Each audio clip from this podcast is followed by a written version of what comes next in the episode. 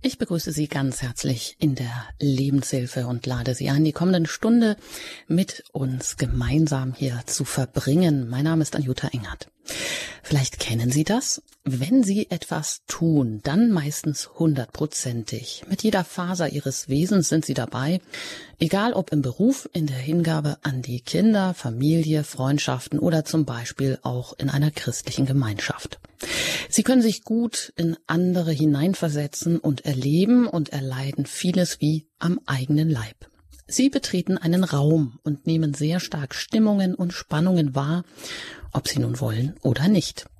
Sie können sich schlecht abgrenzen oder die Dinge um sie herum einfach mal sein lassen.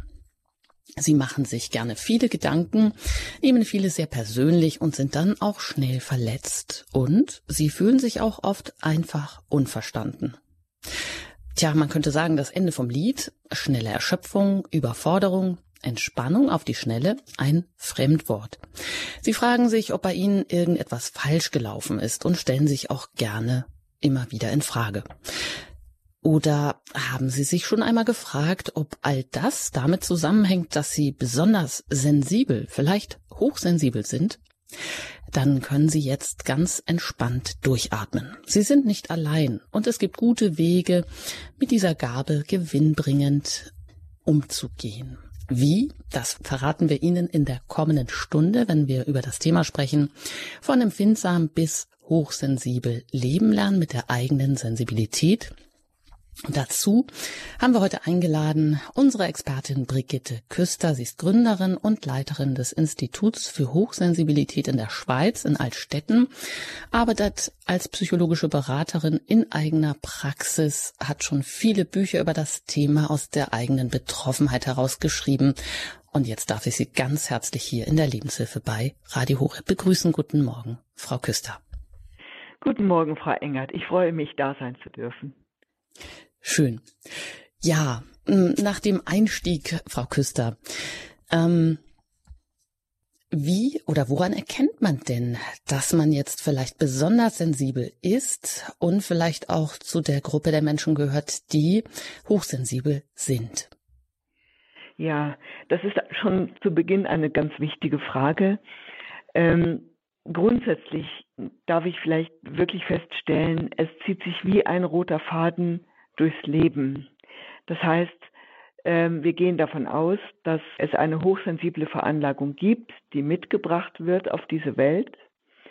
Und ähm, das heißt auch, es muss sich dadurch schon etwas im, Kindheitsalter, im Jugendalter, im jungen Erwachsenenalter etwas wie zeigen. Also das heißt, man reagiert grundsätzlich stärker auf die Dinge, die einem begegnen, so wie Sie es ja auch in Ihrer Anmoderation schon genannt haben. Also äh, man, man scheint immer irgendwie ein bisschen, manchmal auch so ein bisschen neben der Spur zu sein, weil einen die Dinge einfach stärker beschäftigen als andere Zeitgenossen oder andere, die sich im gleichen Lebensabschnitt befinden.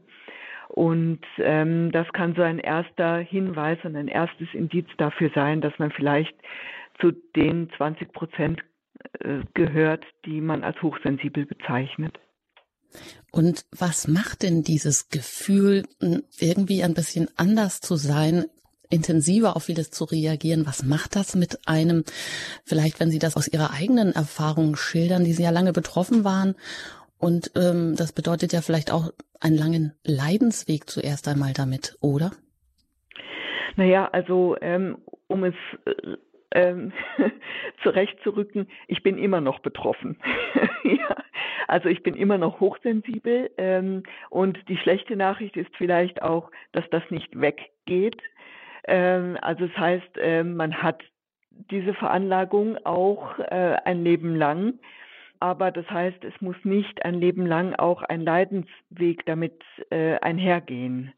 Zu der Zeit, als ich mir noch nicht bewusst war, dass ich selbst hochsensibel bin, da ähm, war es tatsächlich so, dass ich mich äh, sehr oft gefragt habe, äh, warum äh, empfinde ich jetzt die Dinge nur so und es, ich, ich scheine so die falsche zu sein und irgendwo diejenige, die immer so kompliziert ist. Und ich habe mich immer sehr verglichen mit anderen Menschen, die das Leben scheinbar leichter nehmen und irgendwo weniger Probleme haben äh, im Umgang mit anderen oder eben dies irgendwo ja lockerer nehmen können. Das war ich einfach von Anfang an nicht. Heute weiß ich das. Aber ähm, wenn man noch in dem Vergleich befangen ist, dann schneidet dieser Vergleich eigentlich schlecht ab. Also man selbst schneidet da schlecht ab weil äh, es so viele Menschen zu geben scheint, die ähm, das Leben eben ähm, anpacken und äh, äh, ja, ähm, einfach nicht so viel nachdenken und so. Und das, glaube ich, ist eine der großen Wahrheiten, dass man sich einfach nicht vergleichen darf, weil man gehört wirklich zu dieser Minderheit von 20 Prozent, die mittlerweile auch wissenschaftlich erwiesen ist, und aber es ist so, wenn man natürlich dann 80 Prozent normalsensibler Menschen um sich drumherum hat, äh, eingeschlossen Familie, Berufskollegen und so weiter, dann ähm, mag es einem so vorkommen, als wäre man ganz alleine auf der Welt. Und also es stimmt einfach nicht. Also man ist wirklich nicht alleine, sondern im, äh, im Gegenteil ähm, ein Mitglied äh, einer wichtigen, aber doch auch Minderheit. Und, äh, und das anzuerkennen, finde ich schon zunächst einmal wichtig für das eigene Seelenheil und damit man auch in Frieden kommt mit der eigenen Veranlagung. Hm, das heißt, dieser Durchbruch zu dieser Erkenntnis ist dann doch aber schon ein großer Meilenstein, denn was Sie so beschreiben, dass man sich fühlt als die falsche, die komplizierte im Vergleich zu den anderen, bei denen das Leben so vom äußeren Eindruck her viel leichter zu laufen scheint, dann ist doch auch eben das das große Problem, das viele Menschen damit haben, oder? Dass sie sich, dass sie denken, irgendwo ähm, nicht äh, an der richtigen Stelle zu sein und das ist doch eine große Belastung, oder? Ja, das ist tatsächlich so. Und äh, die meisten Menschen, die zu mir in die Beratung kommen, haben tatsächlich am Anfang das Problem, dass sie sich nicht eins fühlen können mit ihrer Veranlagung. Also dass sie es nicht wie akzeptieren können, dass sie jetzt zu dieser Spezies, ich sag's mal so ein bisschen plump, ähm, der hochsensiblen Menschen gehören, ähm, die mit einem sensibleren Nervensystem ausgestattet sind. Und meines Erachtens besteht ein Großteil der Arbeit tatsächlich schon darin, zu einer Art tiefen Akzeptanz zu kommen, anzuerkennen, dass man tatsächlich anders wahrnimmt als die meisten anderen Menschen, anzuerkennen, dass deswegen auch äh, es manche Themen im Leben gibt, die andere vielleicht nicht so haben oder nicht in diesem Ausmaß äh, anzuerkennen auch, dass man selbst äh, mehr äh, Regenerationsmöglichkeiten und äh, Rückzugsoasen braucht als andere. Ähm, das ist für mich schon der, der größte Schritt eigentlich zur Heilung. Hm. Ich bin im Gespräch mit Brigitte Küster. Sie ist Gründerin und Leiterin des Instituts für Hochsensibilität in der Schweiz, hat viele Bücher geschrieben zum Thema Hochsensibilität. Eigentlich ja in allen Bereichen erstmal diese Empfindsamkeit zu leben, zu verstehen, das Hochsensible für Mütter in der Partnerschaft, im Beruf, auch darüber, wie man trotzdem löwenstark werden kann. Und sie arbeiten als psychologische Beraterin in eigener Praxis ja, und hier bei Radio Horeb sprechen wir heute in der Lebenshilfe über dieses Thema von empfindsam bis hochsensibel, Leben lernen mit der eigenen Sensibilität. Frau Küster, jetzt haben Sie gesagt, der erste wichtige Schritt ist diese tiefe Akzeptanz zu diesen 20 Prozent zu gehören, die hochsensibel sind, ähm, die vieles eben viel stärker wahrnehmen und dadurch vielleicht auch ähm, ja schneller in die Erschöpfung kommen, besser auf sich aufpassen müssen, sich besser abgrenzen müssen. Also dieser Weg zur Selbsterkenntnis ist erstmal eine große Erleichterung, sagen Sie. Wie können Sie denn vermitteln, dass diese Hochsensibilität nicht nur ein Hindernis ist oder ein Fluch, wie das viele wahrscheinlich erst einmal empfinden, sondern wirklich eine Gabe und auch ein Potenzial, aus dem man was machen kann und wo man dann auch später also wirklich teilnehmen kann am Leben mit all seinen Gaben. Wie gelingt Ihnen das? Ja, also da sprechen Sie natürlich auch ein großes Feld an. Grundsätzlich ist es natürlich ein Prozess und der ist mal länger, mal weiter, je nachdem, an welchem Ausgangspunkt man steht, je nachdem, äh, welche biografischen Erfahrungen man natürlich auch gemacht hat. Also die grundsätzliche Veranlagung zur Hochsensibilität ist eine mitgegeben und sie ist als Veranlagung nur mehr neutral. Aber das heißt auch, das Leben macht etwas mit dieser Veranlagung. Das heißt, wenn ich irgendwo einen biografischen Landeplatz in einer Familie ähm, erwischt habe, der dazu angelegt ist, vielleicht mich zu fördern und der sich freut an meiner Sensibilität und der, ähm, der mich darin bestärkt und fördert, dann ist es natürlich leichter, äh, positiv dieser Veranlagung gegenüberzustehen, als jemand, der ähm, erlebt hat, dass es ein Erschwernis ist, dass man nicht so sein darf, dass es äh, irgendwo besser ist, nicht sensibel zu sein, weil das bringt ja irgendwo nichts.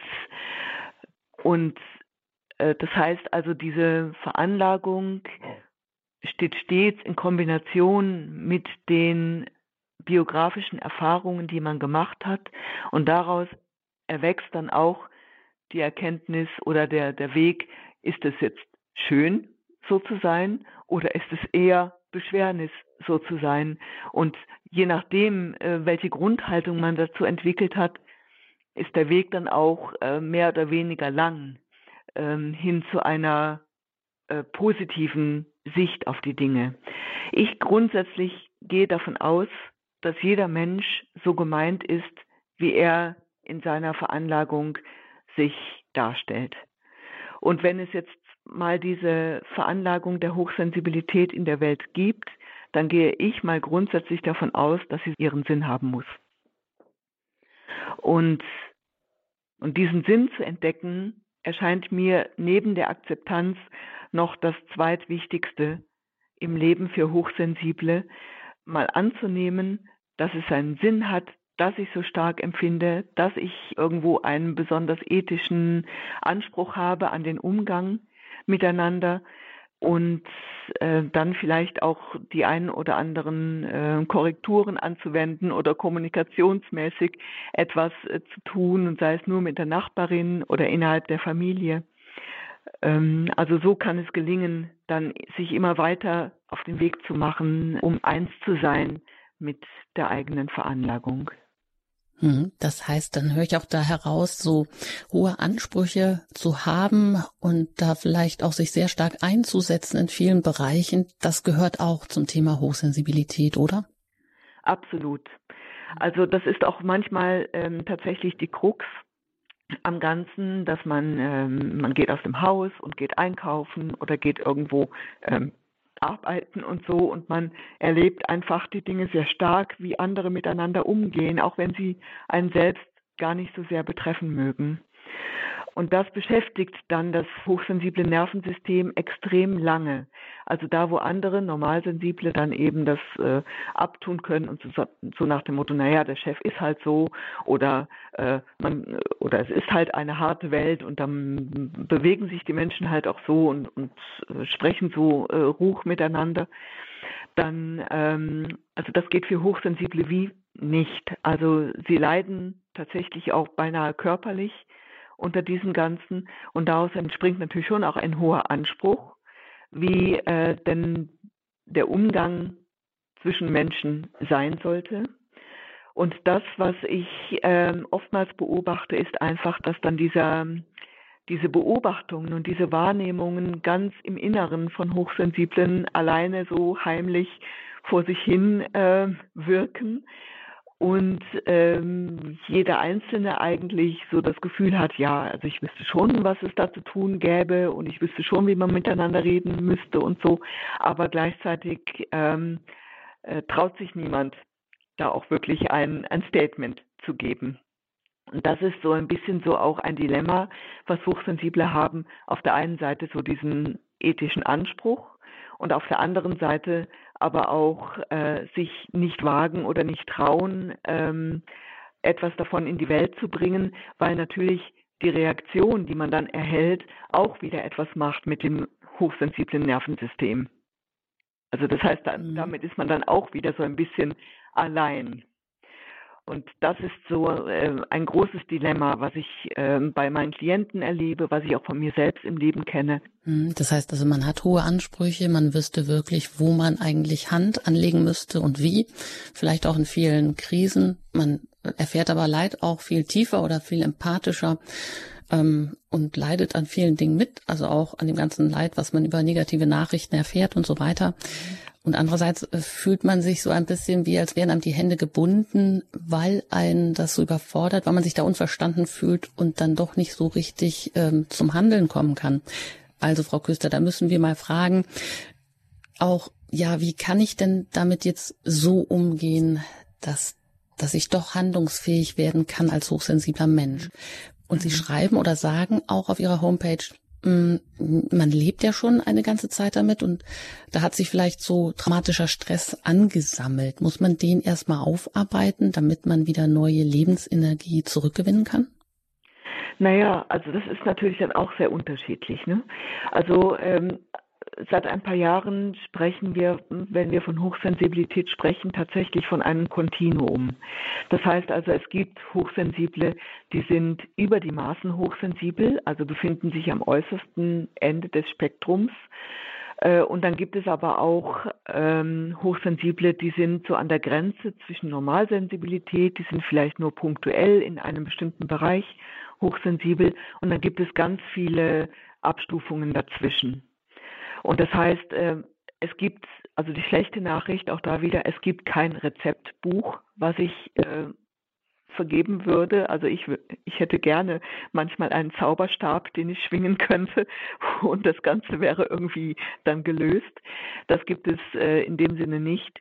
Ähm, aber ich will damit sagen, das heißt auch, es muss nicht unbedingt jedes Trauma bearbeitet werden und nicht nur ein traumafreies Leben ist dann auch ein sinnvolles Leben. Das, das ist gar nicht meine Idee, sondern ich denke, dass menschliches Leben tatsächlich auch Trauma beinhaltet und wir es auch ein Stück weit enttabuisieren sollten, sondern ein wenig damit äh, ganz normal auch umgehen könnten. Aber ähm, für mich liegt die Grenze darin, ähm, wenn jemand sich als so traumatisiert empfindet durch biografische Geschichten, durch vielleicht äh, Familiengeschichten, ähm, ähm, die danach wirken und sich in seiner Lebensfreude eingeschränkt sieht oder fühlt und eben aufgrund dessen nicht mehr handlungsfähig ist, weil einem äh, immer wieder Geschichten in den Sinn kommen und man immer wieder so am, im Hamsterrad sich dreht vom gleichen Thema und so, dann würde ich sagen, äh, dann braucht es eine Aufarbeitung vom Trauma.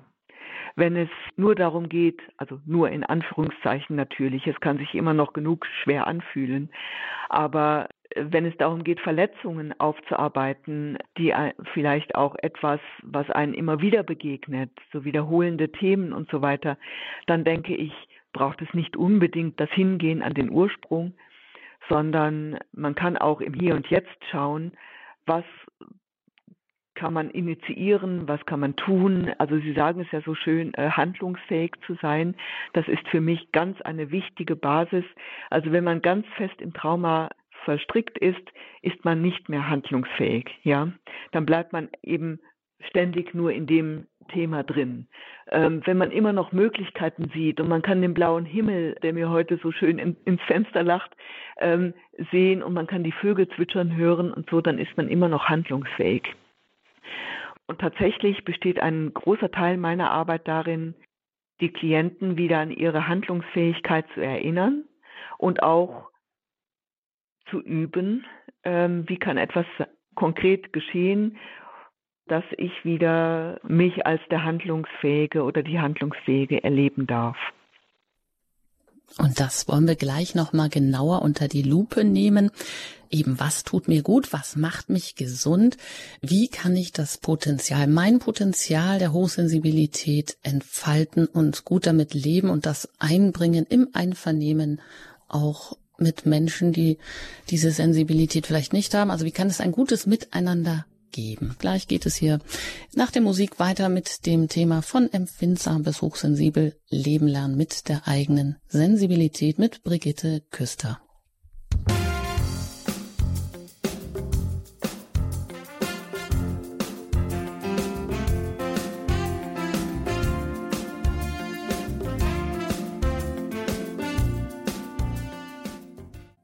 Sie haben eingeschaltet bei Radio Horeb in der Lebenshilfe. Wir fragen heute, wie man lernen kann, mit der eigenen Sensibilität zu leben, gut zu leben. Zu Gast ist die Expertin Brigitte Küster. Sie ist Gründerin und Leiterin des Instituts für Hochsensibilität in der Schweiz in Altstetten und arbeitet als psychologische Beraterin in eigener Praxis, hat auch schon viele Bücher über das Thema Hochsensibilität herausgegeben und eine Hörerin, die anonym bleiben möchte und aus Neutraubling kommt. Ich darf Sie hier recht herzlich begrüßen. Hallo. Ja, grüß Gott.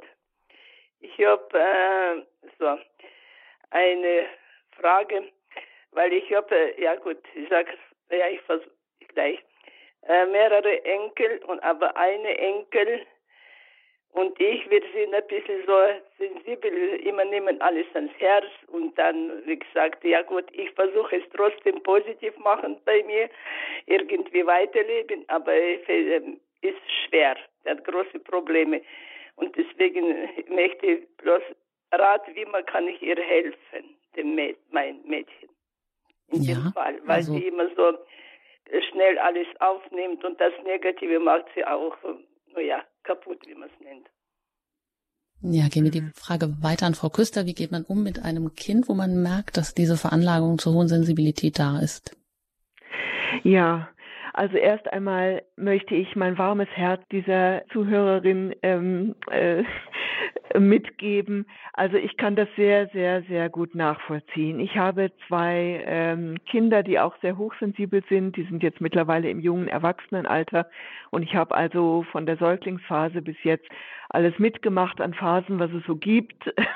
und, ähm, und kann das also sehr gut nachvollziehen, wie man da auch hilflos ist und wird, äh, wenn man einfach auch zuschauen kann. Und als als Großmutter haben sie natürlich noch mal ein bisschen weniger Einfluss und gleichzeitig aber doch auch einen sehr großen.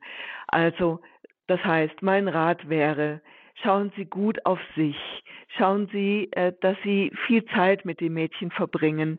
Schauen Sie, dass Sie ähm, ihr ihre Wahrnehmung nicht absprechen, sondern ähm, sie äh, bestätigen in dem, dass sie halt die Dinge anders wahrnimmt als ähm, der Rest der Welt.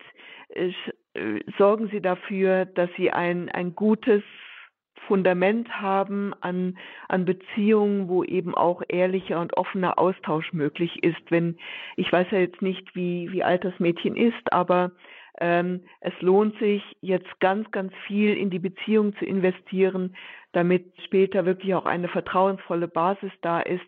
Manchmal hilft nur ein Mensch im Leben, um das Ruder herumzureißen und demjenigen doch das Gefühl zu geben, dass er oder sie gut angenommen ist auf dieser Welt. Also was Sie machen können, ist eigentlich das, was jede Großmutter kann. Lieben Sie Ihr Mädchen und, ähm, und bestätigen Sie es in Ihrer Wahrnehmung, fordern Sie es auch manchmal heraus und erzählen Sie von sich. Vielleicht gibt es ja auch ähm, sensible Momente in ihrem Leben, die sie ihrem Enkelmädchen ähm, weitergeben möchten. Und ich glaube, damit tun sie ganz, ganz viel dafür, dass ihre Enkelin äh, sich aufgehoben und angenommen fühlen kann, wenigstens durch sie. Ja, ich habe bloß ein Problem, weil das Mädchen ist jetzt 18. Okay. In der Familie war keine, sag mal so, ich viel sage ich nicht, aber Familie nicht. Äh, mit, nur mit Mut, ja, war nicht gut. Gute, äh, wie sagen, der hat schlimme Kindheit erlebt, sehr okay. schlimme Sachen. Und jetzt hat, hat auch Therapeutin, welche so geht, die versucht sie auch, weil, aber die kann das nicht alles, äh, wie sagt man, die merkt, dass die irgendwie auch in der Schule war sie zurückhaltend, dann haben sie nicht gut behandelt, ja, und irgendwie, ich will, ich versuche immer positiv, positiv sie, aber es ist so, die tut sich viel rein. Wie sagt man, das Wort fressen ist nicht gut, aber so wissen Sie, was mhm. ich meine. Und, und ja. dann, und dann äh, ab und zu passieren solche Sachen bei ihr, was ich merke, weil hier ist ja Fernsehen alles, äh, Sie wissen, was ich meine, negative Sachen vielleicht so. Und, mhm. äh, und das Erlebnis, und deswegen wollte ich bloß noch, ja, ich war, bin ab und zu, ich sag mal, am Ende, weil ich möchte sie raus, raus aus dem. Aber wenn das drinnen bei ihr steckt, wie kann ich das Böse rauskommen? Wer ist sich ja. befreit, befreit? Ja, okay, okay, ich verstehe. Also vielleicht ist es eine Idee, einfach mal mit ihr herzusitzen und zu sagen, ja, ich anerkenne und wir beide anerkennen es, dass du es wirklich schwer gehabt hast. Ich hätte mir einen anderen Start für dich gewünscht. Und jetzt schauen wir einfach mal hin. Also zu schnell dieses Positive in Gang bringen zu wollen, ist oftmals eben auch nicht gut. Manchmal braucht es einfach eine Anerkennung von dem, was eben auch schwierig war. Und vielleicht können Sie dieser Mensch sein, der Sie begleitet. Und Begleitung heißt eben, das erlebe ich ja mit meinen Klienten auch und das habe ich mit meinen Kindern eben auch so getan, wirklich sehr kleinteilig zu begleiten, also von Tag zu Tag zu Tag.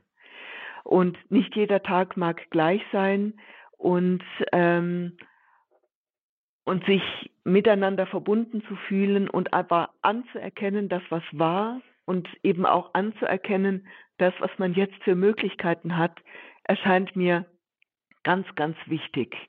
Und ich meine, ähm, ich möchte Ihnen einfach auch die Entlastung aussprechen, nicht wahr? Sie sind nicht eine Therapeutin für Ihre Enkelin. Sie können ihr nicht das Lebenserlebnis wegnehmen, so wie es halt ist. Sie können nur bei ihr sein und sie begleiten auf ihrem Weg. Und manchmal mag es Täler geben und manchmal gibt es auch wieder Höhenflüge und dann können Sie beides Sie mit, mitnehmen. Also es gibt auch da, ähm, muss ich leider gestehen, kein Rezeptbuch, aber dieses Begleiten und das Dabeisein erscheint mir, egal in welchem Alter das Kind ist, sehr, sehr wichtig. Mhm. Vielen Dank für die Frage. Also muss also ein bisschen jeder seinen eigenen, in Anführungsstrichen, Zauberstab, wie Sie vorhin gesagt haben, entwickeln, wie er eben damit gut umgeht. Weiter geht's mit einer anonymen Hörerin aus der Region Passau. Ich grüße Sie hier in der Sendung. Hallo.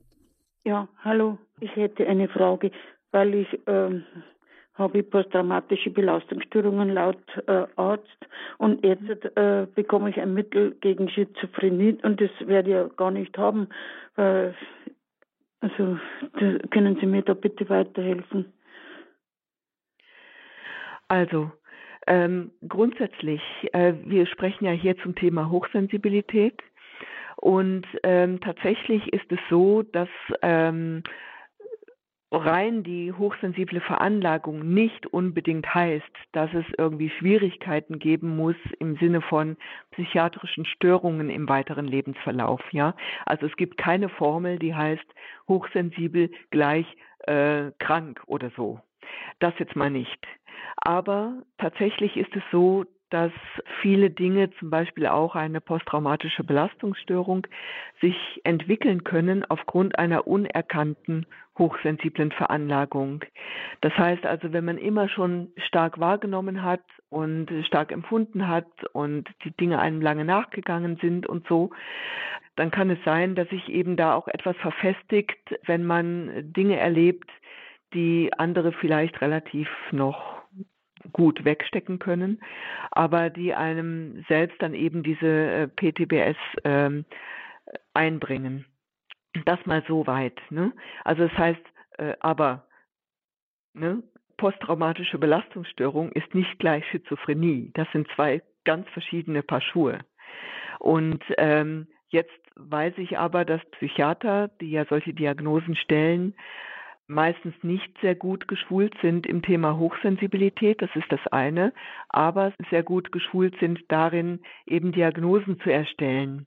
Und deswegen denke ich, also nach meiner Erfahrung, äh, heraus äh, spricht niemand diese heftige Diagnose der Schizophrenie einfach so unvermittelt aus, sondern es mag auch Gründe dafür geben. Aber was für Sie wichtig ist, wenn Sie tatsächlich hochsensibel sein sollten und Sie wehren sich gegen diese Diagnose, dann vielleicht nochmal mit jemandem Kontakt aufzunehmen, der sich äh, explizit gut mit Hochsensibilität auskennt und der vielleicht auch äh, delegiert arbeiten kann. Das heißt also äh, mit Psychiatern und Ärzten zusammenarbeitet, so dass man interdisziplinär schauen kann. Manchmal sind die Dinge einfach sehr komplex, ja. Und und manchmal ist es einfach auch so, dass das Leben so spielt, dass da die, eine Diagnose im Vordergrund steht und erst im Laufe der Behandlung kommt man drauf, dass da eigentlich eine hochsensible Veranlagung zugrunde liegt. Dann heißt es aber, dass man zuerst mit der Diagnose arbeiten muss, um das Leben wieder zu stabilisieren und danach erst im Laufe des Prozesses mit der Hochsensibilität arbeiten kann. Andersherum funktioniert das in meinen Augen nicht gut. Also das heißt, es braucht ähm, eine Stabilisierung und wenn dieses Medikament dazu dient, ihnen einen stabileren Halt im Leben zu geben, dann ist es erstmal gut. Aber natürlich äh, gilt das wie bei allen Antidepressiva auch und so. Es sollte nur für eine gewisse Zeit lang eingenommen werden und immer wieder überprüft werden, ob es immer noch ähm, auch induziert ist. Hm, vielen Dank. Und alle weiteren Informationen, wenn es jetzt darum geht, abzuklären, ob da vielleicht auch noch eine Hochsensibilität vorliegt, die bekommen Sie natürlich auch bei uns auf der Homepage unter dem Tagesprogramm zum Beispiel. Da kann ich Sie verweisen oder da finden Sie eben die Adresse auch vom Institut für Hochsensibilität in der Schweiz. Können Sie natürlich auch so googeln oder Sie kontaktieren nachher auch den Hörerservice, wenn Sie keinen Online-Zugang haben. Und das gebe ich am Ende der Sendung durch, dass Sie da weiter kommen, sich informieren können, wer da in Frage kommt, vielleicht auch für eine Beratung über Hochsensibilität. Alles Gute nach Passau und weiter geht's ins Allgäu und da bin ich jetzt verbunden mit Frau Bodenmiller. Ich grüße Sie. Hallo, grüß Gott. Und grüß Gott, ähm, Frau Brigitte Küster. Hm. Also Ihr Vortrag ist ganz wunderbar, weil ich das auch so ungefähr so fühle, wie Sie alles fühlen. Und ähm, es ist manchmal sehr schwierig, ähm, ich weiß nicht, was ich sage, jetzt so mitzuhalten, weil ich ähm, das ganz anders fühle, wie andere fühlen und da kriege ich oft viele Verletzungen. Und wie Sie sagen, man kann sich gar nicht einbringen, weil weil ich dann eigentlich eher die Verstritte bin, weil ich dann ganz allein mit dieser Meinung dastehe, wenn es gerade um Zusammenleben geht oder Gerechtigkeit oder was es auch sonst ist.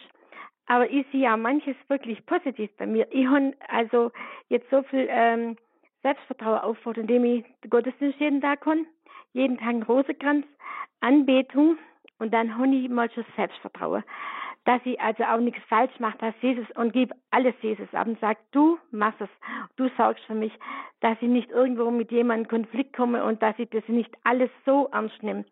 Und das ist also schon ganz, ganz wichtig. Was ganz schlimm ist, das sind die Verletzungen, wo wir viel mehr aufnehmen. Und da habe ich manchmal schon Probleme. Also vergib und verzeih und vergib und verzeih oder entschuldige mich auch. Dann, äh, und ich gucke immer nach viele schöne Sachen. Also ich kann mich unwahrscheinlich an der Natur freuen, an jedem Blümle. Und äh, da kann ich das alles wieder ausgleichen, weil sonst kann es sein, dass man wirklich runterrutscht. Also und ohne Gebet, ich würde es nicht schaffen, oder das mache ich wieder Heilungsexerzitien, dass ich dann, äh, weil ich sie bei uns im Stammbaum stimmt vielleicht noch was nicht, und da komme ich immer wieder rauf. Und äh, da kann ich andere dann auch anders verstanden. Und ähm, ja, das mit, äh, mit Verletzungen, wie man da wirklich dann damit umgeht, da liege ich halt mal wieder zwei, drei Stunden an, verschlafe das Ganze dann. Dann bin ich wieder da. Und ähm, ja, das sind die Probleme mhm. mit den Verletzungen aber. Wunderbar, Frau Bodenmiller, da haben Sie uns ja schon mal einiges mitgegeben, wie Sie selbstbewusst umgehen mit der Hochsensibilität, wie Sie mit Verletzungen umgehen, dass Ihnen da auch einfach Gebet, Heilige Messe ganz wichtig sind, um auch immer wieder ähm, in den Frieden zu kommen sich nicht immer wieder in Frage zu stellen. Und Sie sagen ja auch, dass Sie immer ähm, sich an allen Dingen freuen und sich da vielleicht auch einüben ähm, in diese Mentalität der Dankbarkeit oder auch der Freude. Frau Küster, würden Sie auch sagen, dass es ähm, ein guter Weg, auch selbstbewusst da zu werden und ähm, so zu gehen. Für jeden ist es sicherlich anders, aber das ist vielleicht doch etwas, was alle beherzigen können, oder? Ja, das, da möchte ich natürlich der Dame ähm, sehr mein große, meine große Gratulation ausdrücken, weil sie schon auf einem so guten Weg ist. Also wenn sie so sagt, ähm, sie kann die Natur genießen und sie kann jedes Blümli genießen und, und so, dann ähm, und eben ähm, sich übt in Andacht und Anbetung und, und Gottesdienst und so weiter, dann sind das Ressourcen. Ja, und diese Ressourcen kann man trainieren tatsächlich. Und ähm, wenn es ein, wenn es da mal Tage gibt und die mögen auch überwiegen, die schlechten Tage als die guten, ähm, dann kann man diese Ressourcen dann eben auch bewusst hervorholen. Und, ähm, und das finde ich jetzt etwas ganz, ganz Wesentliches. Also äh, wenn sie von Verletzungen spricht, ähm, die erleben Hochsensible tatsächlich auch mehr als andere Menschen. Ähm, sie fühlen sich verletzt. Und das heißt aber nicht, dass es ein bewusstes Vorgehen der normalsensiblen Welt ist, die Hochsensiblen zu verletzen, sondern die Verletzung entsteht im eigenen Inneren. Und das heißt, ich kann auch in meinem eigenen Inneren dagegen angehen oder eben Ressourcen entwickeln und äh, Strategien entwickeln, um äh, die Verletzungen eben äh, nicht mehr so stark spüren zu lassen, beziehungsweise wenn sie dann kommen, dass sie dann schneller wieder äh, sich ausgleichen. Also das scheint mir auch etwas ganz Wesentliches. Da sind wir natürlich schon beim Umgang auch. Wie kann ich mit der Hochsensibilität umgehen? Wenn ich so viel wahrnehme, ähm, werde ich zwangsläufig auch sehr involtiert. Also das heißt, äh, es betrifft mich sehr stark, ähm, sehr vieles.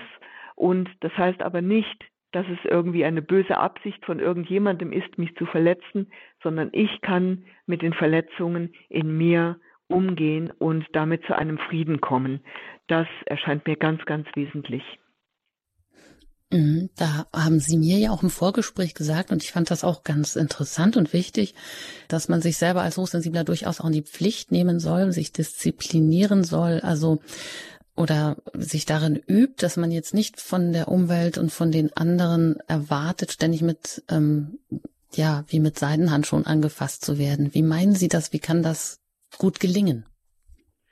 Ja, also da ist natürlich jetzt, äh, ich merke schon, die Zeit wird ein bisschen knapp für all das, was ich, was mir da durch den Kopf schwirrt. Aber ähm, es ist natürlich schon so. Also wenn man sich damit beginnt auseinanderzusetzen, dass man hochsensibel ist, dann ist der erste Schritt im Grunde genommen eine Erleichterung. So nach dem Motto, ich, ich erfahre, dass ich nicht alleine bin auf der Welt. Ich erfahre, dass das Ganze einen Namen hat. Ähm, ich kann mein ganzes Leben einordnen in diesem Begriff. Äh, mir kommen vielleicht auch Situationen in den Sinn, die ich dann darin verorten kann und so weiter. Und dann kommt eben relativ bald auch die Idee, ja, und jetzt, was jetzt? Und damit verbunden ist oftmals leider, leider muss ich fast sagen, ähm, so die Idee, ja, jetzt will ich alle darüber informieren.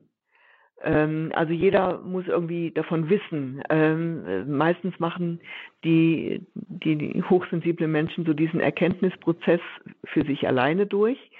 Dann merken sie, sie sind hochsensibel, haben vielleicht ein, zwei, drei Bücher dazu gelesen, ähm, erkennen sich immer mehr darin, das Ganze schlägt innerlich Wellen und dann ähm, wollen sie eben auch, dass alle anderen da darüber Bescheid wissen. Jetzt hat das Ganze zwei ähm, Schneiden.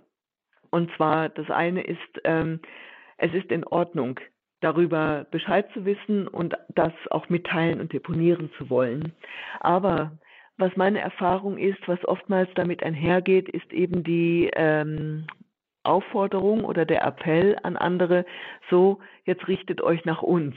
Also es gibt eben die Hochsensiblen, die brauchen eine bestimmte Art des Umgangs, macht etwas damit und kümmert euch darum. Und das, denke ich, ist eher kontraproduktiv, weil ähm, es ist nicht das Verschulden von Normalsensiblen, dass äh, Hochsensible sich etwas derangiert fühlen, also äh, etwas weniger beachtet fühlen oder so, sondern es liegt in der hochsensiblen Veranlagung selber. Das heißt also, dieses Empfinden entsteht in den hochsensiblen Menschen persönlich. Und deswegen nehme ich auch Hochsensible wirklich auch in ihre Pflicht. Es ist in Ordnung, so zu sein, grundsätzlich. Aber es ist nicht in Ordnung, andere dafür verantwortlich zu machen oder auch ähm, für die Verletzungen, die man erlebt, dafür verantwortlich zu machen, weil das ist etwas, was man mit sich selbst ins Reine bringen kann. Und selbstverständlich, darüber hinaus gibt es natürlich auch einfach Dinge, die äh, grundsätzlich äh, nicht in Ordnung sind im Umgang, wo auch Normalsensible sich gegen wehren würden, ja. Also das heißt, da gilt es natürlich dann auch im Einzelnen zu unterscheiden.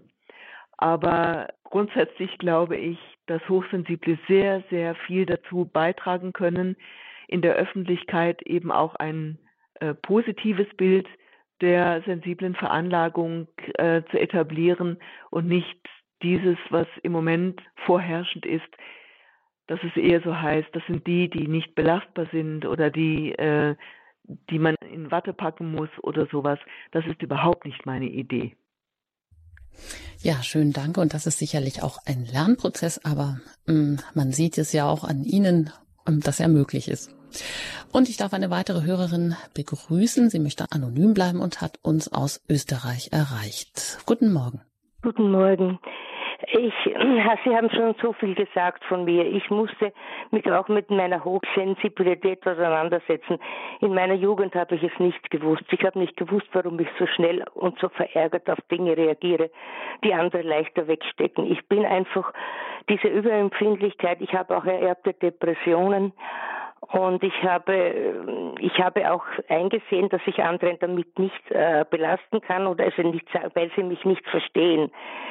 Ich habe äh, dadurch eigentlich meinen Weg zum Glauben gefunden. Ich habe angefangen zu beten. Äh, ich habe Anbetung und Messe und Zeiten mit Jesus. Und das ist das, was mich trägt. Und ich hätte sonst keinen anderen Weg gefunden, weil es gibt Tage, die wirklich hoffnungslos waren. Ich habe natürlich immer ärztliche Behandlung gehabt seit meiner frühen Jugend. Ja, ich war gut verheiratet, aber er hat mich auch nicht so verstanden. Das kann niemand verstehen, der das nicht selber hat. Jetzt bin ich verwitwet und ich habe die Zeit erlebt, ich wurde getragen. Ich habe mir gedacht, mein Leben lang habe ich mich gefürchtet, davor allein zu sein. Das war nämlich auch mein, mein großes Problem. Mangelnde Geborgenheit, Angenommenheit, das Geliebtsein. Ich habe es nicht gewusst, was mir fehlt. Ich habe dann die Sicherheit gehabt, mein Leben lang, und ich war damit zufrieden. Und jetzt eben nach dem Sterben meines Mannes, ich habe diese Zeit gut durchgemacht vor seinem Tod mit Gebet und ich habe, ja, ich habe bin getragen durch das Gebet vieler anderer in einer Gebetsgruppe. Es ist so wichtig, dass man Gebetsgruppen hat, Leute, die für einen beten, in der Pfarre eingebunden ist. Es, das Leben ist so leichter zu ertragen, wenn man oft nur nette Worte hört, ist man schon getröstet. Und man muss so vieles mit sich selber ausmachen. Jetzt bin ich in einem Alter, wo ich Enkelkinder habe und Schwiegertöchter. Das gibt's auch natürlich, aber man muss, man muss still sein. Es hat keinen Sinn. Und für mich ist das das Wichtigste, die Rückzug, das Rückzug im Gebet. Und diese Verletzungen, äh, die immer wieder vorkommen, gebe ich dann Jesus und ich sage, Jesus, hilf mir. Es ist meine einzige Möglichkeit und es ist die beste. Vielen Dank für dieses, ja, Bekenntnis, wie Sie damit umgehen und wie es Ihnen damit gut gelingt. Frau Köster, Sie noch dazu? Ja, also da höre ich natürlich auch etwas äh, von Gemeinschaft heraus. Also erst einmal ist natürlich die Verankerung im Glauben ähm, sehr eine große Ressource auch.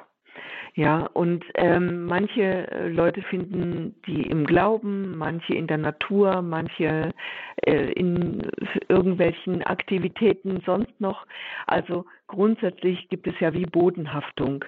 Und ähm, was mir sehr, sehr wichtig erscheint, gerade für Hochsensible mit ihrem starken Rückzugsbedürfnis, was da manchmal eben auch da ist, ähm, sich in Gemeinschaft zu üben.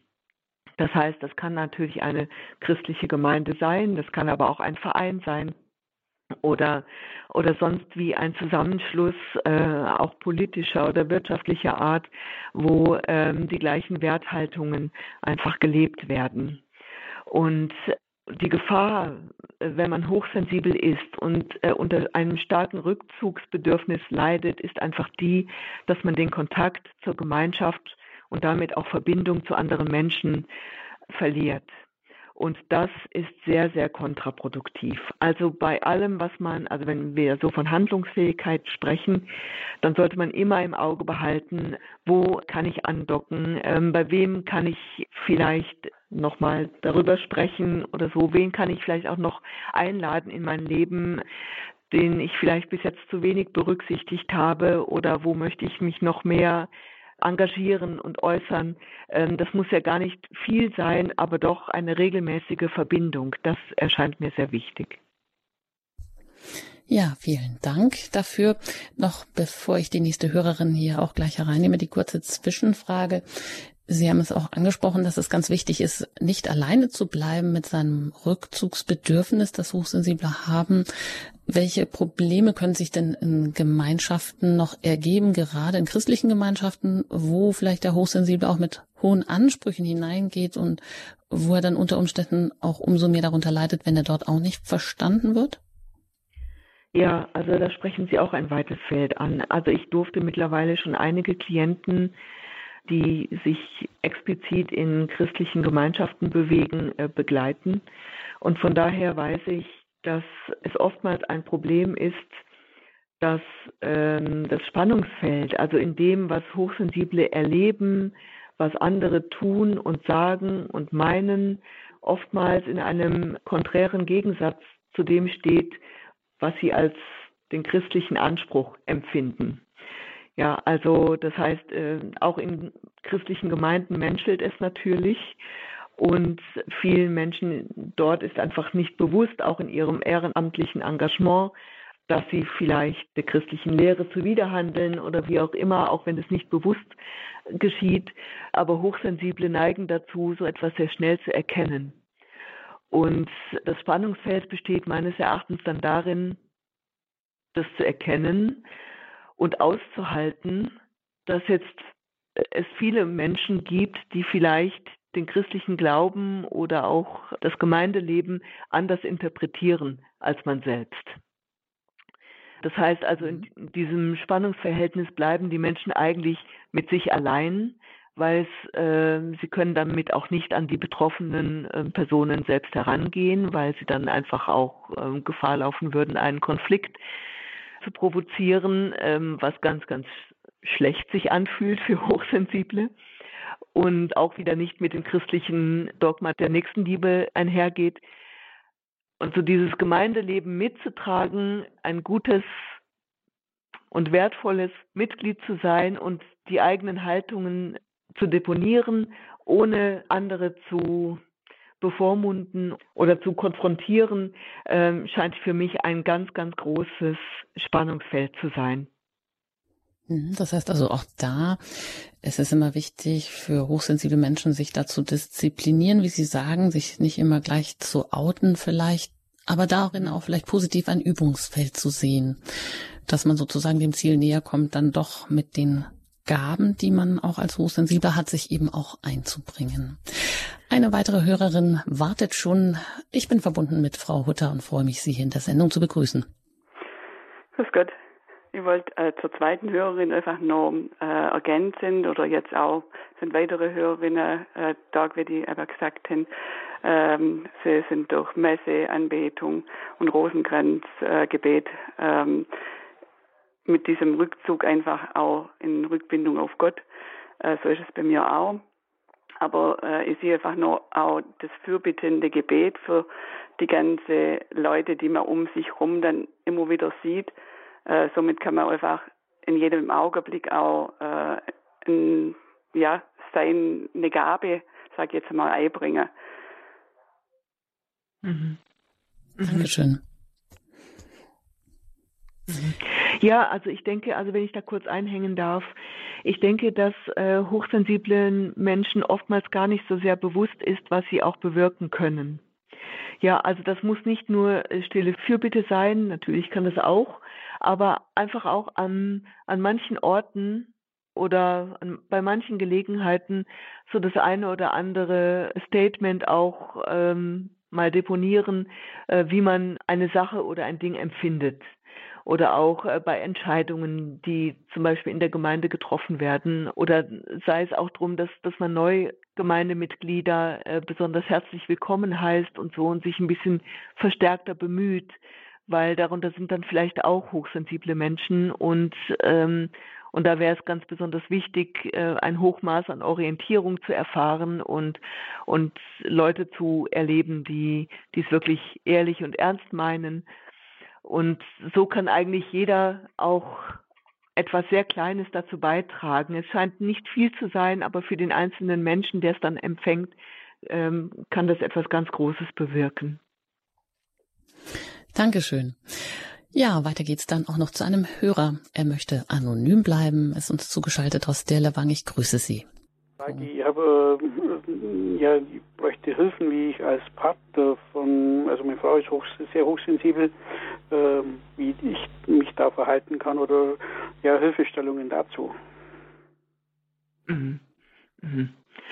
Also Partnerschaft ist natürlich jetzt ein ganz weites Feld, ne?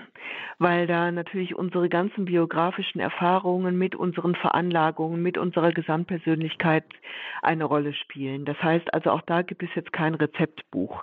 Also aus meiner Erfahrung heraus darf ich Ihnen einfach sagen, also was Sie machen können ist ähnlich wie bei der äh, Großmutter vorhin, dass Sie Ihre Frau nur begleiten können. Das heißt, es geht nicht darum, ihre Frau in Watte zu packen. Natürlich geht es darum, auch manche Dinge, ähm, wenn sie zum Beispiel nicht lange an einem Ort bleiben darf oder kann oder äh, sich sehr schnell überflutet fühlt von Restaurantbesuchen und so weiter, da schon ähm, ihr Schützendeckung zu geben, so nach dem Motto, ähm, okay, wir gehen dann nach einer halben Stunde und so weiter.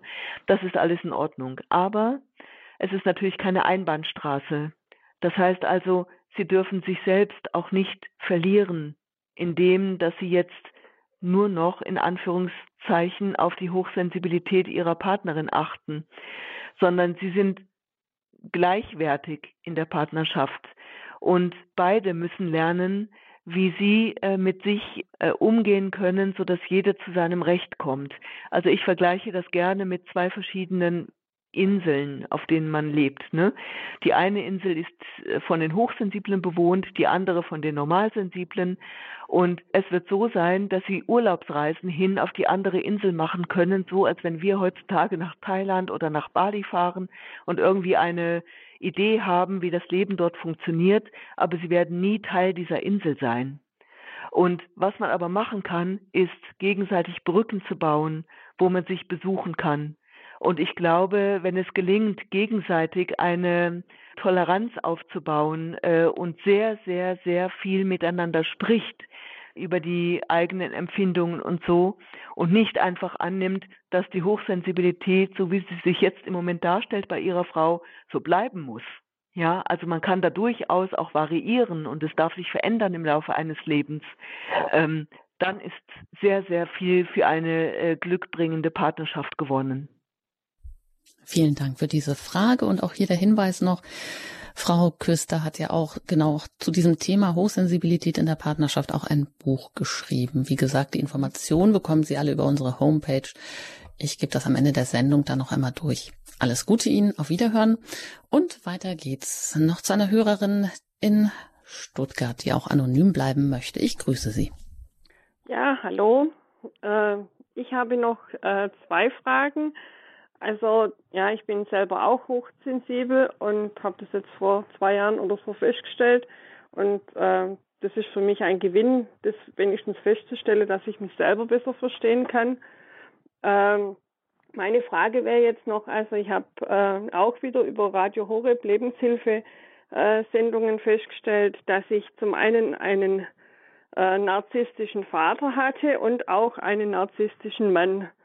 Und das ist, denke ich, eine ganz schwierige Kombination. Also das wäre so die eine Frage, wie die Frau Küster das sieht. Und zum anderen wollte ich fragen, ob das, äh, also starke Erschöpfung auch mit Hochsensibilität im Zusammenhang stehen kann. Ja, danke. Gehen wir die Frage weiter. Ja, also zu Ihrer ersten Frage, ja, das ist schwierig. Das muss man überhaupt nicht schönreden. Es ist schwierig Und da braucht es, ähm, also ich, also mich würde da Wunder nehmen, warum manifestieren sich diese Wiederholungen in ihrem Leben. Ne? Und äh, da gilt es äh, vielleicht aufzuräumen. Vielleicht haben Sie auch schon Therapieerfahrung. Also das würde ich Ihnen sehr empfehlen, weil Sie brauchen das nicht. Sie brauchen, äh, Sie verdienen es anders. Ja, das Leben muss sich nicht so schwer anfühlen, ähm, äh, immer nur für andere da zu sein, die ihre egozentrische und narzisstische Lebensweise auf ihrem Rücken austragen. Das ist mal so das eine. Und das andere, ähm, wie war die zweite Frage noch gleich? ich, ich bin ähm, sehr viel sehr erschöpft, also ich schlafe. Ah ja, genau, genau, ja. Und, ja. Jawohl. Ja, vielen Dank, ja. ja. Ähm, Genau, also das glaube ich natürlich schon. Also wenn ich da so die Familiengeschichte mit diesem Narzissmus ähm, Fragen so sehe, dann denke ich, wird die Erschöpfung wahrscheinlich ein Teil ihres Lebens sein, was sie schon sehr, sehr lange kennen. Und ich glaube, dass tatsächlich eine große Erschöpfung auch aufgrund einer unerkannten hochsensiblen Veranlagung entstehen kann weil sich einfach die Dinge aufkumulieren im Laufe eines Lebens. Ja, also man, man erlebt ja dann nicht nur eine Erschöpfung, sondern man erlebt äh, ganz, ganz viel und Sie als hochsensibler Mensch möchten dann allen es äh, vielleicht irgendwie recht machen und so und erleben aber, es geht auch irgendwie nicht. Sie können eigentlich tun, was sie wollen. Und bei Narzissten nützt es aber alles irgendwie nichts. Es ist immer zu wenig, ja. Ähm, und sie bleiben dabei eigentlich äh, selber auf der Strecke. Und das bringt wirklich eine Lebenserschöpfung zum Vorschein. Also auch Stichwort Burnout. Ich denke, dass sehr viele Burnout-Patienten tatsächlich auch über eine hochsensible Veranlagung verfügen, die aber nicht frühzeitig erkannt wurde. Also lange Rede, kurzer Sinn. Ja, ich denke, dass eine große Erschöpfung ähm, auch auf dieses Spektrum zurückzuführen sein könnte. Mhm, Dankeschön. Vielleicht abschließend, wie kann man dann so gut mit sich umgehen als Hochsensibler, dass man nicht immer so schnell wieder in dieses Erschöpfungsloch hineinrutscht? Also, das wird geschehen. Also, sobald sich die Leute intensiv damit auseinandersetzen, Bücher lesen, äh, vielleicht auch eine Gruppe besuchen, Gesprächsgruppen gibt es ja mittlerweile sehr viele zum Thema Hochsensibilität, ist man schon auf dem Weg, einen Umgang damit zu finden. Das heißt also, ich schlage vor, am Anfang wirklich gut zu beobachten, welche Indizien sprechen dafür, dass man hochsensibel ist? Wie erlebt man die eigene Hochsensibilität im Alltag? Da gibt es einfach durchaus auch unterschiedliche Wahrnehmungen, wie sich das ausdrücken kann. Und ähm, vielleicht auch ein Tagebuch darüber zu schreiben, und sich mit vielleicht auch Experten darüber auszutauschen oder in eine Beratung mal zu gehen, damit man wie so ein, eine Richtung hat, in die es gehen soll. Und für mich fängt ganz, ganz viel mit der Beobachtung und mit der Erkenntnis an. Und Veränderung geschieht. Also äh, irgendein Dozent in einer meiner Ausbildungen hat einmal gesagt, Shift happens. Also die Veränderung geschieht. Ähm, wichtig ist, dass man dranbleibt, dass man nicht aufgibt, dass man sich nicht im Negativen verliert, dass man immer auch versucht, das hochsensible ähm, Dasein zu lassen im Leben und ähm, vielleicht auch andere Leute eben einlädt, die dazu etwas zu sagen haben oder ähm, mit denen man sich darüber austauschen möchte. Und dann muss man eigentlich nur hartnäckig genug sein und dann passiert es automatisch. Ja, vielen Dank. Das sagt Brigitte Küster und weist damit auch einen Weg, wie man gut mit der eigenen Sensibilität, auch der eigenen Hochsensibilität umgehen kann. Sie ist Gründerin und Leiterin des Instituts für Hochsensibilität in der Schweiz und die Informationen finden Sie auf unserer Homepage unter dem Tagesprogramm. Da gibt es noch Informationen. Die Adresse ist hinterlegt und auch Ihre Bücher, die Sie geschrieben haben, kann man natürlich auch da finden.